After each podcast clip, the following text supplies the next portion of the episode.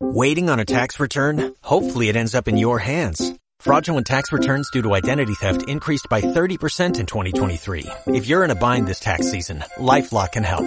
Our U.S.-based restoration specialists are experts dedicated to helping solve your identity theft issues. And all LifeLock plans are backed by the Million Dollar Protection Package. So we'll reimburse you up to the limits of your plan if you lose money due to identity theft. Help protect your information this tax season with LifeLock. Save up to 25% your first year at LifeLock.com slash aware. Entonces vamos a ver qué significa ser familia, qué significa que la familia tiene una misión educativa bastante importante y esto cómo nos afecta como padres. Entonces la primera pregunta que os, traigo es, ¿qué os sugiere esta imagen? Mucha luz. Mucha luz, ¿no? Tiene luz dentro del hogar, tranquilidad, es agradable, un refugio. Si yo os dijera que esto es una iglesia, pues esta, si esta, no sé qué casas tenéis, la nuestra es un poco, mm, es más pequeñita, la verdad. Pero si esta fuera la casa de cada uno, podríamos decir, ¿esto es una iglesia? Respuesta rotunda.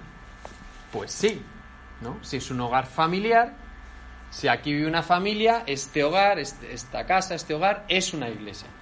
¿De dónde viene esta expresión? Pues de San Juan Pablo II que hablaba de ¿no? que la familia, hay que ver la familia como una iglesia en miniatura. Como una iglesia en miniatura, es decir, que nuestra casa, nuestro hogar, nuestra familia es una iglesia en miniatura.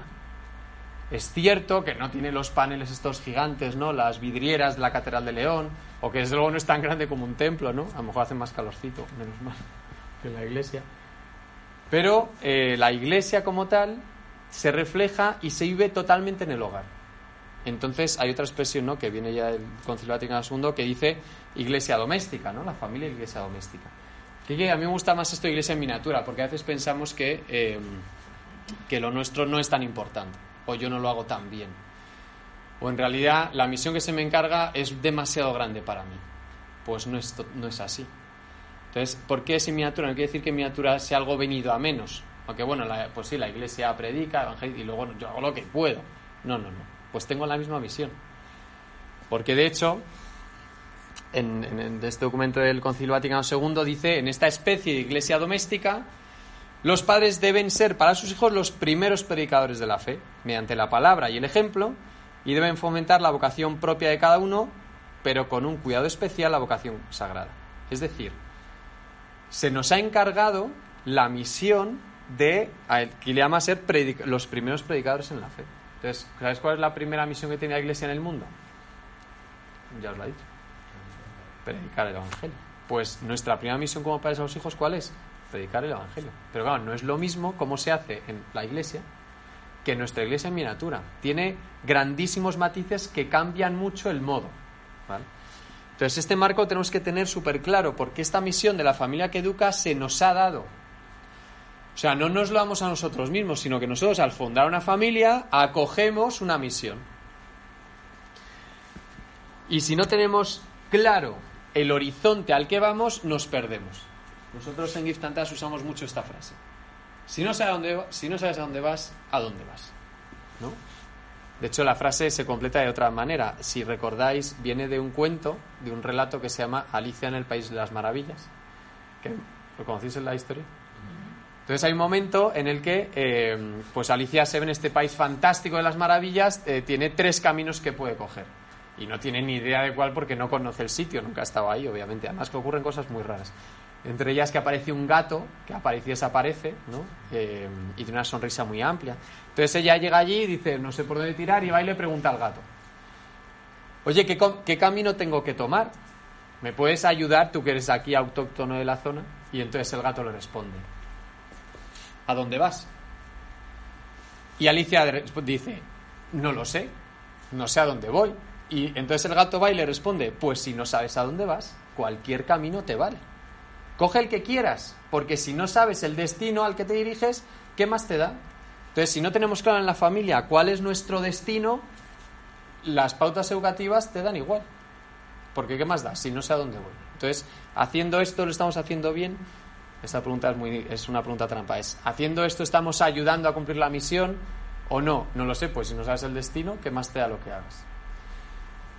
Y ahora os pregunto, ¿cuál es nuestro destino? No ya como familia, sino como personas. ¿Cuál es nuestra, nuestra meta? ¿A dónde vamos a llegar?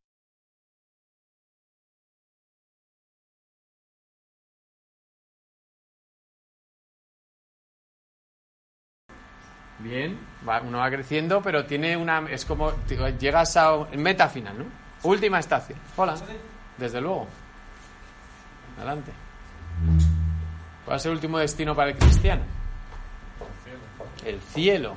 El cielo. Y ojo, que este destino del cielo no está peleado con la misión educativa de la familia. Es decir, no es que uno eh, tiene una vida de fe, ¿no? Entonces desea llegar al cielo y ser santo, y luego tienes la vida cotidiana, es como, y luego tienes la familia, ¿no? Entonces, eh, esto no son dos caminos diferentes, es el mismo camino.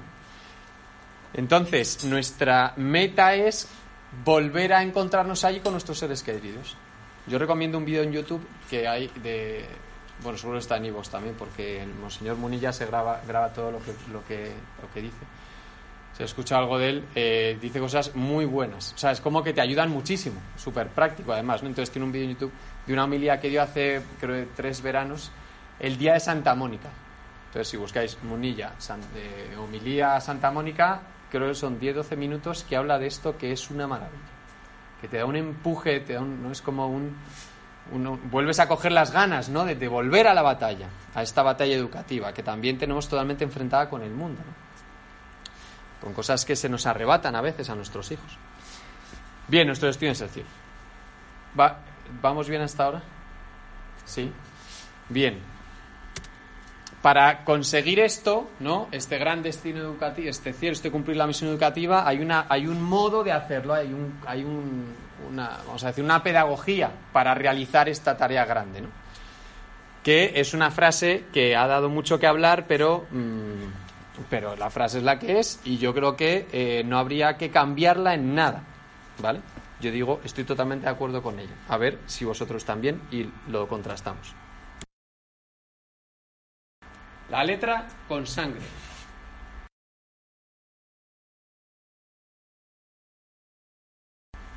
La letra con sangre. ¿A esto os evoca algo?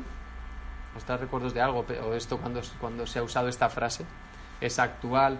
¿Es antigua?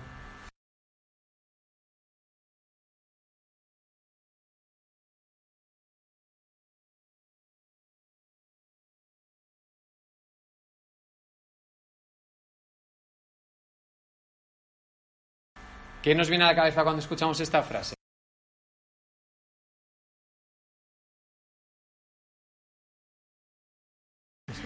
La regla hay en los nudillos, ¿no?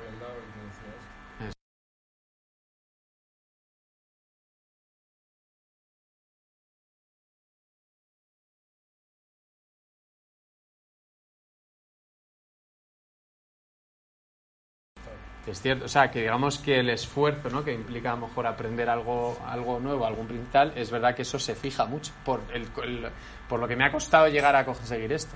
Es cierto. Se pueden dar varias interpretaciones ¿no? para ajustarlas.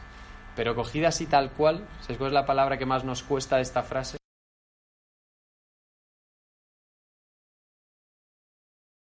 Pues la sangre, ¿no? La sangre. Además es muy. Lo he puesto así todo rojo. es muy, es muy fuerte, no es muy llamativa, es, verdad que es muy violento, entonces hace falta eh, llegar a esta sangre para que aprenda, entonces no. Bueno, pues había un autor que decía que eh, esta frase es totalmente cierta siempre y cuando, o sea, y que la apliquemos para nosotros en nuestra vida familiar, siempre y cuando in, interpretemos que esta sangre, ¿de quién es? Porque solo fue en, un acto educativo, ¿no? Es el educando o del que educa.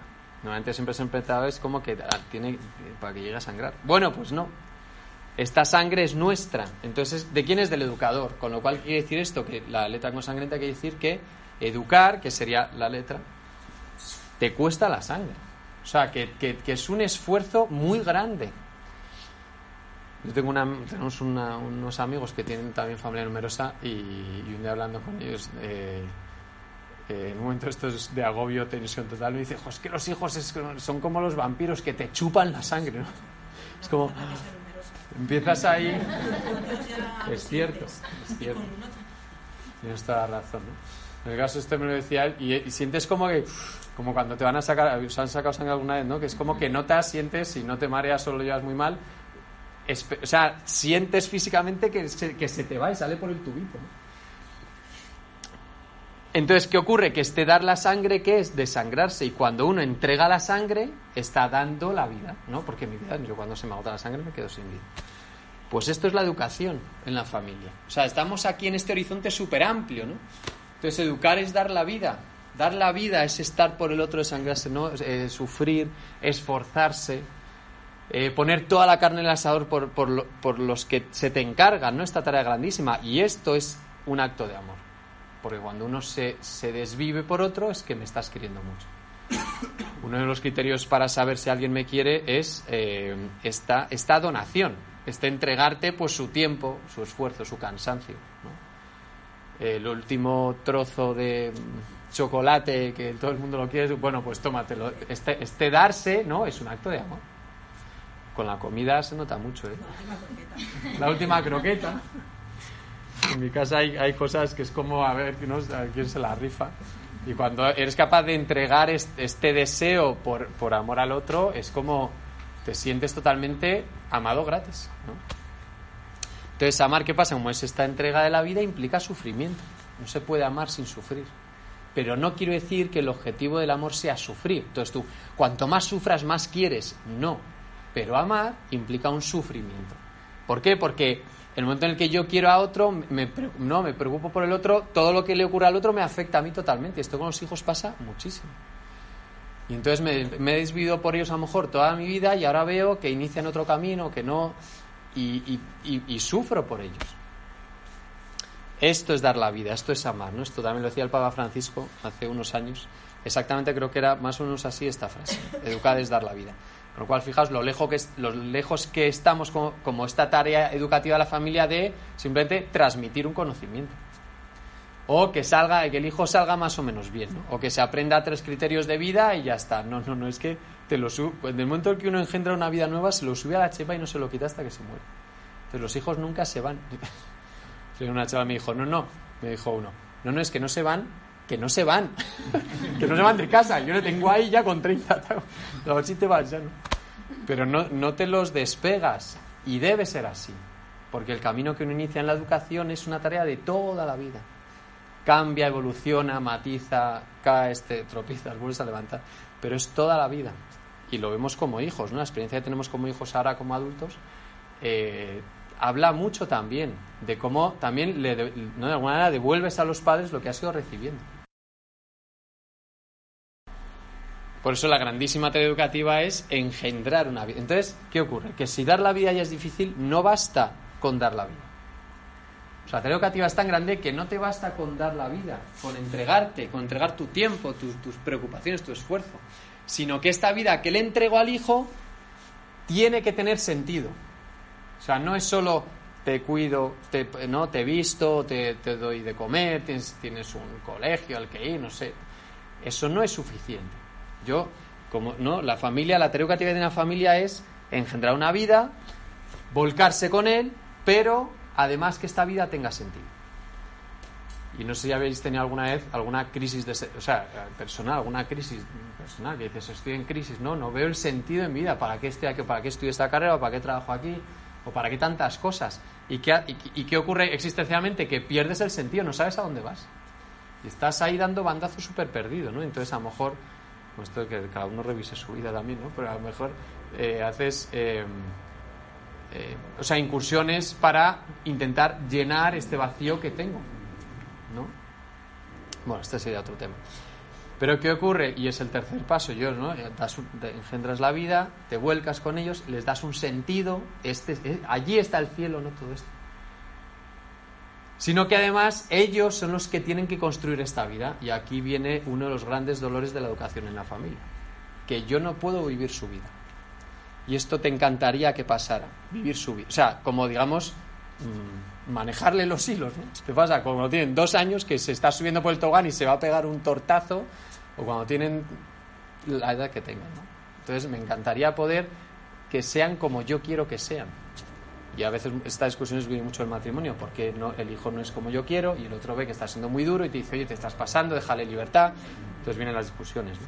Pero este deseo de querer acaparar al otro es una tentación. Porque a ellos se les encarga la tarea de construir su vida. Y es su vida, igual que la nuestra ha sido nuestra. Y entonces cuando uno encuentra este descanso en decir, bueno, sabéis la frase de la semana, ¿no? ¿Cuál ha sido? La que los hijos no pertenecen a los padres. Esto. Digo, eh, totalmente cierto. Si es que no son nuestros, son del Creador, los ha hecho Él a través de nosotros. Entonces, cuando uno entra en este clip, hay cosas donde descansas y dices, mira, Señor, yo... Ah, no es tu hijo, pues, pues haz tú algo con él. Yo ya, yo, mira, con lo que me has dado, con los recursos, con los dones que me has regalado, ya mi límite está aquí. Pero ahora a él le toca vivir su vida. Y estaré detrás para cuando vuelva, si tiene que volver, para darle consejo, para rezar por él, para lo que sea. ¿no? Pero este límite en la educación tenemos también que llegar a él y descansar en que no podemos acaparar la vida de otro. Por mucho que nos gustaría. Y de hecho, esto se ve desde pequeño. ¿Sabéis qué es lo primero que le decimos a un niño pequeño cuando, cuando se cae? Está saltando ahí, yo que sé, en el sillón o en la, se sube a la mesa del comedor o va al parque y se cae. Entonces vuelve ahí, ¡guau! Me he hecho un montón de daño. ¿No? Ya te lo dije. Entonces está ahí sangrando, tal, o sea, fatal, y, y lo primero que decimos es, ya te lo he dicho, ¿no? Entonces le metemos el sermón. Ya te lo dije, ya no te dije que no se podía saltar, no te he dicho, no te lo dije. Somos a veces así también, ¿no? En vez de acoger el sufrimiento del otro en primer lugar y luego corregirles, como que vamos ahí. Porque somos también así. No es lo que hace Dios con nosotros, ¿no? Cuando vas a la confesión, no, el cura no te da una colleja y te dice, otra, ya llevas cinco el mismo mes. Otra vez de lo mismo, ¿no? A veces uno, si, que- si uno se confiesa normalmente con el mismo sacerdote, a veces tengan ganas de decir, play, o sea, reg, ¿no? O sea, menú, el menú número 3. Como que ya sabes lo que hay. Bueno, pues no, ¿no? Dame otra vez tu debilidad, dame otra vez tu pecado, que yo te vuelva a perdonar, ¿no? Te vuelva a perdonar. Entonces, ¿qué ocurre? En esta educación, esta tarea es sobrehumana. Y está bien elegida la palabra, es sobrehumana. O sea que la teoría educativa eso se encarga, no se excede. No se excede en recursos, capacidad, esfuerzo, tiempo, cantidad de cosas, cantidad de cosas. ¿no? Pero esta es la tarea educativa. Hay un autor que dice que, eh, a mí me pareció buenísima esta frase. Dice, ojalá se pudiera tener antes el segundo hijo que el primero. Está muy bien. Aprenderías muchísimas cosas. ¿no? Ves ahí cuando eh, los padres, el otro día cenamos con unos con un grupo de matrimonios justo recién casados y algunos ya tenían el primer hijo y, entonces están ahí, ¿no? De primerizos. Y entonces cuando lo ves en perspectiva, que han pasado muchos años de tu primero, dices, es- no, me- no merece la pena que pierdas la, por esto, ¿no? Si este tema en realidad ya lo verás después, pero no lo puedes anteceder, o sea, no le puedes anticipar sus procesos, tienen que pasarlo ellos mismos. Pero es una tarea sobrehumana. Es muy costosa, empeñas toda la vida, la vida entera. Y esto que si no nos lo han contado, yo cuando empecé, empezamos nuestra vida familiar, ¿no? Te, pues empiezas con muchísima ilusión. Entonces te casas, como que muchas ganas, ¿no? Entonces esta nueva vida, con la persona a la que amas muchísimo y quieres compartir tu vida con ella. Eh, y entonces te imaginas, yo me imaginaba así, ¿no? Como estás surfeando las olas, con el viento ahí en, en la cara, te pones morenito, controlas el oleaje. Va fenomenal. Pero al poco tiempo la realidad, ¿no? Se impone y aparece como uno vive en, verdad. ¿no? Entonces yo a veces hay semanas que me, que me vivo así. ¿Sabes? Con la boca, ¿sabéis lo que pasa si abres la boca y cuando viene una ola? Que te la tragas, ¿no? Y entonces no puedes, no puedes, o sea, no ves, no puedes abrir los ojos, como si, ¿sabéis los barcos, los barcos estos de los piratas y antiguos, ¿no? Que tenían una figura mitológica en el delante, ¿no? Nunca sé cómo se llama, si es babor, estribor o tal. Entonces iba ahí la figura esta mitológica como rompiendo las olas, ¿no? Rompiendo el mar. Pues a veces me, me imagino esta, esta imagen, ¿no? Que vas, vi- vivimos nuestra vida como si fuéramos ahí atados en el, barco, que vas a abrir la boca y te tragas las olas. Entonces no ves y ya viene la siguiente, ¿no? Y viene la siguiente. Entonces decimos, por favor, que yo me bajo de la vida, ¿no? Pues a lo mejor es que ¿sabéis de el, el barco, ¿sabéis desde dónde se gobierna? No es desde ahí, desde ahí, desde delante. ¿Sabéis dónde se gobierna un barco? Desde arriba en el timón, ¿no? Ahí en el, en- el- el pequeño edificio este, ¿no? Que tienen estos barcos y entonces desde ahí tienes una perspectiva muchísimo mayor. No te salpican las olas, no te pica la sal. ¿no? Entonces a veces tenemos que hacer esta tarea de despegarnos de nuestra propia realidad, de las prisas, de los agobios, y entonces ir un poco más distante de nuestras propias problemáticas y tomar distancia y tomar decisiones desde la distancia a veces. Porque lo que está claro es que en la familia no hay mapas. Nos encantaría que hubiera un mapa familiar. Bueno, pues no lo hay. Entonces a los nuevos les encantaría, ¿no? Cuando se van a casar, que les das ahí el manual de la familia perfecta. Esto no existe, es una tontería, es como dices, sería absurdo. Pues no, no os creáis que con los hijos también nos pasa muchas veces. Entonces cuando dicen, no, cuando viene un nuevo hijo viene con un pan debajo del brazo. Yo tenía alguno que decía, mira, más que un pan, que venga con un libro de instrucciones. Porque como, ¿y ahora qué le pasa? Está llorando otra vez, ¿no? Ahora que, y ahora esto, y ahora te pregunta esto, y ahora llega la adolescencia y ocurre esto, y ahora qué tengo que hacer, ¿dónde está la página del- de, los 13 años? Bueno, pues no existen. No hay mapas en la vida familiar. Y entonces, ¿cómo realizas tu vida familiar? Pues andando, explorando, y a veces tienes que convertirte en un explorador. Y exploras, y tanteas. A mí me gusta mucho decir que la educación, se, el paradigma de- del aprendizaje por ensayo-error también funciona a nivel educativo en la familia. Y a veces haces mm, globos sondas de esto, ¿no? Entonces tanteas. ¿Qué- ¿Cómo hacemos, eh, yo qué sé, lo de los cumpleaños? Bueno, es que no sé si tenéis hijos, pequeños. A ver, ¿podéis lanzar la mano los que tenéis hijos menores de 10 años? Vale, con 15. Los que tenéis de menos de 20. Vale. Bueno, quiero decir, entre 10 y 20. Venga, entre 10 y 20. ¿Quiénes tenéis hijos entre 10 y 20? Vale. ¿Y más de 20? Ok. Entonces, a veces, este ensayo-error, a veces tienes que explorarlo, ¿no? Y decir, por ejemplo, oye, ¿cómo hacemos con esto de no sé qué? Bueno, pues prueba, no sé, vamos a probar. Oye, pues hoy no puedes mm, ver esta película. O vamos a ir a casa no sé quién. Y ves que es un desastre, o que no, al cumpleaños no merece la pena que vayas, o lo que sea, y dices, ah, no, pues es verdad, pues a la próxima no lo hacemos. Hay gente que se empeña, padres muy, mm, muy montañeros, ¿no? Entonces dicen, no, pues este domingo nos vamos a la sierra de no sé qué. Y dice el otro, nos vamos a ¿De verdad? ¿Lo has pensado bien? Y entonces vuelves y digo, vaya desastre. ¿no? Bueno, pues no volvemos. Pues ensayo-error. Con los hijos muchas veces este ensayo-error eh, se puede hacer. Entonces viene un día del colegio, una cara está al suelo, ¿no? Entonces, venga, voy a ser empático y lo voy a escuchar. Venga, hijo, cuéntame, ¿qué te ha pasado? No me hables. vale, vale. Pues lo siguiente no lo hago, ¿no? Pero, pero muchas veces ir, ir probando, ir probando, ¿no? ¿Por qué? Porque tenemos que hacer nuestro propio mapa familiar, que no existe. Se hace con el camino. Y no os digo nada cuando hay hijos más pequeños, ¿no? Que llegan al lugar del mayor y les permites cosas que al mayor nunca le has permitido. ¿Y qué hacen estos hijos? Te lo reprochan. Y además son insistentes en el reproche, ¿no? Oye, que a mí no me dejaste hacer, ¿no? Que a este le dejas salir hasta tal y a mí cuando yo tenía su edad no me dejabas. Bueno, porque es que, ¿qué ocurre? Que, o sea, evolucionamos y vamos viendo nuevos campos, nuevos, nuevas zonas de nuestro mapa que nunca habíamos estado aquí, nunca habíamos llegado aquí. Y esos hijos también tienen que saber. Hay un autor que a nosotros nos encanta que se llama, es filósofo, se llama Fabrice. Un apellido un poco impronunciable. Dice, la familia es siempre el lugar donde no funcionan las cosas. Porque no es en primer lugar un lugar funcional, sino existencial. Y muchas veces nos quejamos de que no ah, esto, aquí esto no funciona. Esto no funciona. No funcionan las tareas del hogar que hemos repartido, no funciona no sé qué. Pero es que aquí no es cuestión de funcionar. Y si os digo, eh, cuando la, la vida familiar es un caos, se puede aprender a disfrutar en este caos.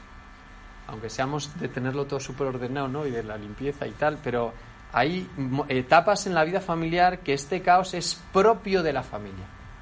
Y no puedo estar imaginando cuando ya sean mayores o cuando ordenen sus zapatos ellos solos o cuando ya consigan hacer los deberes ellos por sí mismos o cuando tengamos una casa más grande, entonces ya viviremos la vida familiar. No, solo hay un presente y es el que vivimos ahora. Y en el presente ahora a veces las cosas no funcionan. Bueno, pues no funcionan. Pero aquí se vive, ¿no? Aquí existe el ser y promocionamos, ¿no? Y, te queremos así, queremos que crezcas así. Esto es lo importante. No preocuparnos porque en esto no funciona, ¿no? Sino que, que haya, sea un lugar donde la persona se, se expande, ¿no? Crece. Problemática de que no haya mapas, que nos comparamos. Muchas veces. Y compararse es un error. Entonces vas a veces, ¿no? Nosotros Cuando tienes a los niños pequeños, a veces vas a colegio por ellos y. y ponen cosas como muy tensionantes, ¿no? Entonces estás ahí, todo el montón de gente ahí, a la puerta del colegio, entonces estás viendo cómo intentas subir a todos a la furgoneta, ¿no? Y que se abrochen y la mochila de uno y el otro le pega al otro y el no sé qué, y se ha puesto en mi, en mi silla. Entonces, ya hay 10 minutos para que se monten y por favor que me quiero ir a casa de una vez. Y entonces, claro, haces, miras por encima del hombro y. Entonces, hay gente que solo le faltan las palomitas, ¿no? Están ahí. Lo habéis vivido alguna vez, pero es un poco inquietante, ¿no? Porque es como. Eh, eh, eh. Estás ahí pasando la, gota gorda porque no consigues ni, ni ordenar a los tuyos, ¿no? Y luego das charlas de educación en la familia. Esto es increíble. Pero tienes otro rabillo el ojo donde miras. Donde miras. Y entonces te das cuenta que otra familia, tres cosas más allá, están igual. Y dices, no, menos mal, por lo menos soy yo. O celebras el cumpleaños en casa, o haces lo que sea, intentas compararte. Y vas a casa y dices, joder, pues mira que ordena tiene la casa. Claro, porque venías. Si no, yo cómo está. Hay gente que dice, oh, qué bien tienes montado el salón. Y te pegas las dos horas que me pegó antes de que llegaras, ¿no? Ahí limpiando, ordenando. Compararse es condenarse, porque normalmente nos comparamos, ¿sabéis con qué? Con las cosas que nosotros nos gustaría tener. O nos cuestan más, o no tenemos. Y habrá otros que, no- que nos miren a nosotros con las cosas que se nos da bien hacer o tenemos unos dones que, eh, ellos no tienen. Y nos los solemos olvidar, nuestros propios dones, que los tenemos. Y entonces la gran tentación de compararse es tirar la toalla. Aquí aparece la pregunta trampa que decía antes de ¿lo estaremos haciendo bien? Yo esta pregunta me la he encontrado muchas veces. Jo, es que estamos con este tema de las pantallas o del móvil o de la alimentación o de no sé qué, de la pareja o tal. Y es como, es que no, no sé si lo estaré haciendo bien. Cuidado. Porque no hay un canon perfecto del que tú, si te alejas más, lo estás haciendo peor y si te acercas más, lo estás haciendo mejor. Este canon no hay mapas, no existe. Tienes que forjar tu propio criterio. Y cuidado con compararse con, con, eh, pues con otras familias eh, porque nos hunde, ¿no? Nos hunde. Por eso a cada familia se le ha regalado unos dones particulares. Yo os animo a que los busquéis. O sea, que encontréis vuestros propios dones, vuestros propios regalos, vuestras cosas que, que, por esfuerzo personal y, y constancia y tesón lo habéis forjado porque se os ha regalado así, casi de forma natural, espontánea. ¿no? Porque estos dones los tenemos, los tenemos. Y hay que sacarles brillo. No, no, eh, nosotros otro día fuimos a misa y, bueno, fuimos, o sea, como. ¿no? Cambias de, a lo mejor, vas a otra iglesia y, y entonces toda, constantemente te tiras todo, todo el rato intentando tener a todos colocados por lo menos en tu banco, ¿no? No digo que estén sentados, vamos, eso ya a veces es, es logro total. Pero parece que todo el mundo te mira. O que todo el mundo, entonces luego se da la vuelta una señora cuando acaba y dice, oye, que bien se han portado los niños. Señora, no, de verdad. Entonces dices, anda, pues a lo mejor sí, desde fuera no era tanto como yo pensaba. Porque somos muy exigentes con nosotros mismos, muy exigentes. Y nos creemos que tenemos que hacerlo todo fenomenal, perfecto, según una idea que nosotros tenemos de lo que es lo perfecto. Y esto nos machaca. No os digo nada cuando esto lo aplicamos al cónyuge que tendrías que ser, es que espero de ti, es que tengo unas expectativas de... Y no se cumplen porque nunca se cumplirán. Bueno, esto es la tarea educativa de la. Es cierto que a veces uno cuando, uno cuando empiezas a ser, eh, a ser padre o a ser madre, eh, hay muchas cosas que te reconcilias de cómo fuiste como hijo. No sé si habéis identificado cosas de estas. Pero es muy interesante porque a veces no, siempre le he achacado a mis padres no sé qué y luego te ves y dices, es como que casi tienes que pedir disculpas. ¿no? Dices, joder, madre mía, y pues lo que tuvo que aguantar mi padre conmigo, ¿no? O lo que tuvo que aguantar mi como madre, ojo, aquella época, anda que no debieron sufrir. Y ahora- porque ahora como padre comprendes cosas que has vivido como hijo. Pero desde la perspectiva del hijo, ni las hueles. O sea, es que, es que ni, ni te imaginas, ¿no? Pues es muy bonito también reconciliarse con los padres como hijo cuando se es padre. Y estas conversaciones se pueden tener, aunque seamos ya mayores y adultos, ¿no? Dar las gracias. O simplemente un abrazo y decir, jo, es que está viendo fotos de aquel, cuando nos mudamos o cuando pasó aquello tal, pues, joder, os agradezco, ¿no? Que, me dijerais esto. O que no tiréis la toalla conmigo. O que nunca me dejaras al final hacer esto. O que me empujaras a hacer esto otro, ¿no? O esta actitud. Y te vas reconciliando con tu propia historia como hijo. pero eso, claro, es un proceso de, de proceso largo, largo. La autoexigencia creo que tenemos que soltar. Soltar, soltar. Siempre creemos que hacemos las cosas peor de las que las hacemos de verdad. Pasa cuando en el ámbito laboral, cuando haces un trabajo algo que dices, "Pff, joder, desastre, vaya que, que cutre, ¿no? No he tenido tiempo entregado lo que sea y te lo valoran bastante y dices, créete que, oye, pues estaba bien, ¿no? No estaría tan mal como yo pensaba.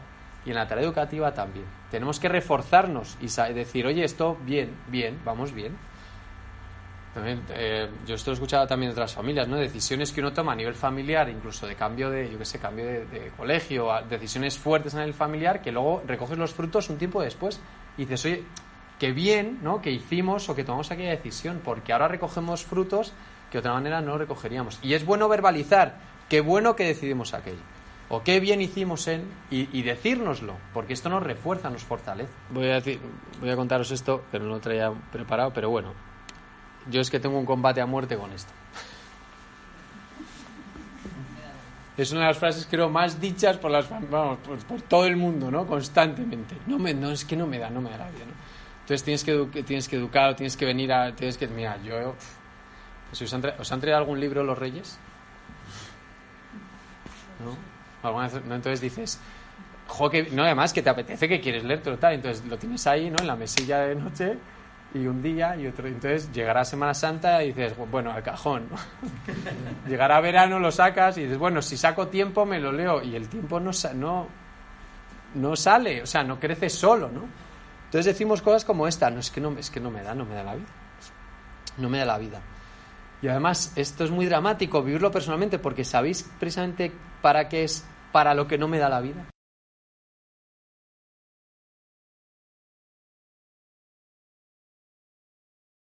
Para hacer lo que quieres hacer, para uno mismo, ¿no? O sea, que al final dices, no me da la vida para qué, para lo que querría hacer, y dices, vamos a ver, entonces, yo creo que tenemos, es- eh, tenemos una relación muy rara con el tiempo, ¿no? Porque dices, si no te da la vida para hacer lo que quieres hacer, ¿qué está, qué- entonces ¿en qué estás haciendo?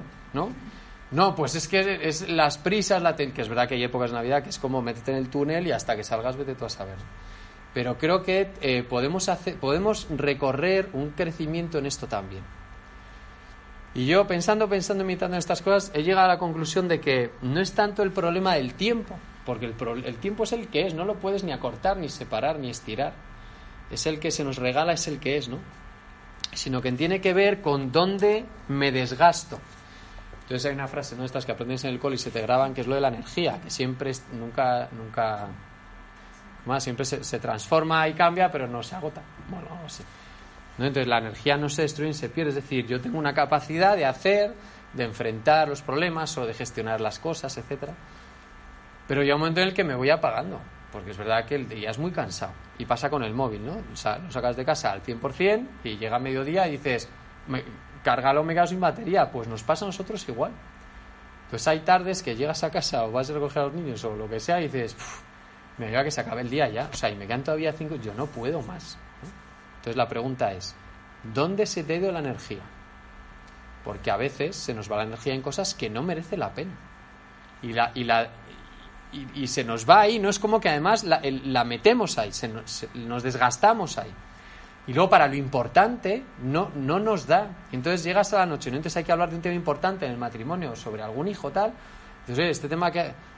Mira, mañana, yo, yo hoy no puedo... No, este tema no saques ahora porque no puedo. No puedo con mi vida, ¿no? Pues creo que tenemos que aprender, o sea, tenemos que recorrer un camino en- para ayudarnos a mejorar en esto. Identificar en qué cosas o en qué relaciones o en qué momentos se nos va la vida a chorros que, que no merece la pena. Entonces yo os animo a esta reflexión que es preguntarnos en qué me desgasto, ¿no? Tú dices, con los hijos, es verdad, con los hijos uno se puede desgastar. Pero hay cosas que nos consumen mucha energía. ¿Se os ocurre alguna? Por ejemplo, puede ser, ¿no? El móvil. El móvil que dice, hombre, en realidad no, no tienes que hacer nada porque solo estás así. Pero nos ha pasado a veces que llevas un ratillo, lo dejas como, "Puf, qué pereza. ya tengo que recoger la cocina, ahora tengo que ponerme a... a- a-". Y que no, que, o sea, es como que te, te deja totalmente aplatanado. Si habéis ido hace poco al cine, es también esta sensación, ¿no? Acaba la peli, estás así en la butaca y es como, O sea, necesito cinco minutillos de, de, de recoloque. Va, venga, ¿no? Que estoy en no sé qué cine, no sé qué ciudad, he venido con no sé quién. Pues con el móvil pasa eso. No es tanto que por hacer actividad física, sino porque acá es un estado como de, aleta- ale- al- de aletargamiento. Eso, por ejemplo, batallas o peleas que no merece la pena que luches. Yo hay batallas que, mira, yo esto no voy a luchar. ¿Qué quieres tomarte otro yogur? Toma dos. O sea, o porque hoy no, hoy no, no, me, no me merece la pena. A lo mejor otro día sí y das la batalla, ¿no? O que me estás discutiendo, mira, vale, lo que quieras. Pero no, no voy a desgastarme aquí porque en relación a otra cosa que sé que a lo mejor por la tarde noche me es importante o vienen alguien a cenar o lo que sea, digo, no, prefiero estar despierto con ganas para esto otro que sí es importante para mí. Y lo otro día sí das la batalla. Entonces es ir teniendo criterio personal, eligiendo eh, y no eligiendo los momentos donde se me va la energía. Y entonces podremos al final intentar eh, no decir esto no me da la vida, sino que bueno, la vida la voy empleando en lo que quiero emplearlo. Pero sí os aviso, para poder hacer algo, ¿sabéis lo que hace falta? Hacer hueco aposta a las cosas. Porque uno no está en su casa así sentado, ¿no? Y dice, no sé, a ver qué va a pasar. Bueno, ponemos en algunas épocas de la vida, ¿no? Sino que es como que es como el gas, se te llena de todo, de todas actividades, de preocupaciones, de llamadas, de WhatsApp, de grupos de WhatsApp, de grupos de WhatsApp, hay de grupos de WhatsApp. Entonces, como es importante para ti, al de hueco aposta y al hacerle hueco es que vamos a dejar de hacer esto para hacer esto otro. No, es que queremos salir con los niños el sábado a no sé dónde. Genial. ¿Cuándo? Mañana. Pues mañana no hacemos esto y nos vamos a no sé dónde. Ojo, qué bueno sería ver una peli con... ¿Qué peli? Ya, venga, deja de hacer esto, ¿no? Para hacer esto otro. O si tenéis que hablar de cosas importantes entre vosotros, iros un día a tomar. O iros un día a cenar. Porque es importante para nosotros, pues dediquémosle su hueco específico. Por eso hay que pasar de vivir el tiempo como un tesoro que me arrebatan las moneditas. ¿Sabéis lo que hacían los piratas con los tesoros? Los escondían. ¿Por qué? Para que nadie se los quitase. Nuestro tiempo muchas veces lo vivimos así como si fueran monedas. Entonces, ¿qué hacemos? Atesorarlos y guardarlos. Entonces, cuando llega uno y te dice, ¿me lees otro cuento? Ya llevas tres. Y otro cuento y son inagotables con los cuentos. Entonces es como, mira, mm, yo tengo mis, mi- mi- ahora necesito mi tiempo, que ojo, que es verdad que es importante buscarlo. Pero a veces lo atesoramos por, porque, porque ya estoy cansado de ti. Y entonces hay que pasar de vivir el tiempo como un tesoro a vivirlo como un don, porque el tiempo es un regalazo que se nos da. Y acabo con la siguiente diapositiva. ¿Sabéis cuándo vives con paz el tiempo? Cua- cuando haces, ¿qué haces con el tiempo? Usamos una, una frase que es solo hay una vida y es la vida real. Y la vida real es esta. Es, ahora mismo, esta es la vida real. No es cuando tendría que estar. Tendría que estar. Es como esa niña que le dice a su madre, mamá, ¿no tendría que estar? Y dice, no, pues aquí te estás cenando. O sea, no tiene una pregunta. Y dice, no, como siempre me dices, ya tendrías que estar lavándote los dientes, ya tendrías que estar yendo de casa, ya tendrías que estar yendo al colegio y ahora dónde tendría que estar. Los niños son geniales. O sea, si les escucháis de verdad, es que te dan unas luces súper grandes. Tenemos que aprender a gustar el, el momento presente. Entonces, este tiempo, ¿cuándo adquiere sentido? Cuando lo regalas a otro. Porque el tiempo no es para nosotros, para vivirlo individual y el goce personal, disfrutar. Yo, amigo, yo, yo tengo mi vida para mí. Sino cuando lo entregas a otro, que a lo mejor temporalmente es lo mismo. no solo te- a lo mejor puedes contar un cuento que te dice el niño, papá, te estás saltando las páginas. a mí me lo han dicho, es como, vale, no, a ver si acaba rapidito y puedes estar al mismo tiempo y disfrutarlo, porque te lo estoy entregando. Pasa cuando acompañas a alguien ahí en el pastoral, también ocurre, ¿no? Que es como, o sea, a veces te da como pereza o como, sí, pero se te llama esto, aquí encontrarás la riqueza. Entregar el tiempo al otro es lo mejor que vamos a hacer con nuestro propio tiempo. Bien, bueno, esto de la primera parte, que me larga un poquito, pero ha merecido la pena porque es, bueno, esta frase a mí me parece fantástica. ¿Sabéis quién es Franco Nembrini? Es un autor italiano que habla mucho de educación, es un gran pedagogo. eh, tiene estas luces súper potentes, ¿no? Pues hay una frase que yo la uso muchísimo, porque creo que tenemos que recuperar la confianza. Les dice, basta de historias, sois los mejores posibles padres para vuestros hijos. a veces pensamos que, que- no, no, no. Esto soy- y si lo sois es porque Dios os ha dado estos hijos y él, pues yo a veces le digo, mira, eh, yo te, te he tocado yo, lo siento, te he tocado yo. Lo haré lo mejor posible, intentaré cambiar, pero este es el que no puedes cambiar de padre, ¿no? O decir, no, no me gusta, cambia, cambia, ¿no? Y ahora, ahora tenemos una gran tarea también de, crecimiento personal en este sentido. De no tirar la toalla. Muy bien, bueno, hasta aquí vamos bien. You've worked hard for what you have your money, your assets, your 401k, and home. Isn't it all worth protecting? Nearly one in four consumers have been a victim of identity theft. Lifelock Ultimate Plus helps protect your finances with up to $3 million in reimbursement. LifeLock alerts you to identity threats you might miss. And if your identity is stolen, your dedicated US-based restoration specialist will work to fix it. Let LifeLock help protect what you've worked so hard for. Save 25% off your first year on LifeLock Ultimate Plus at LifeLock.com slash aware. Terms apply.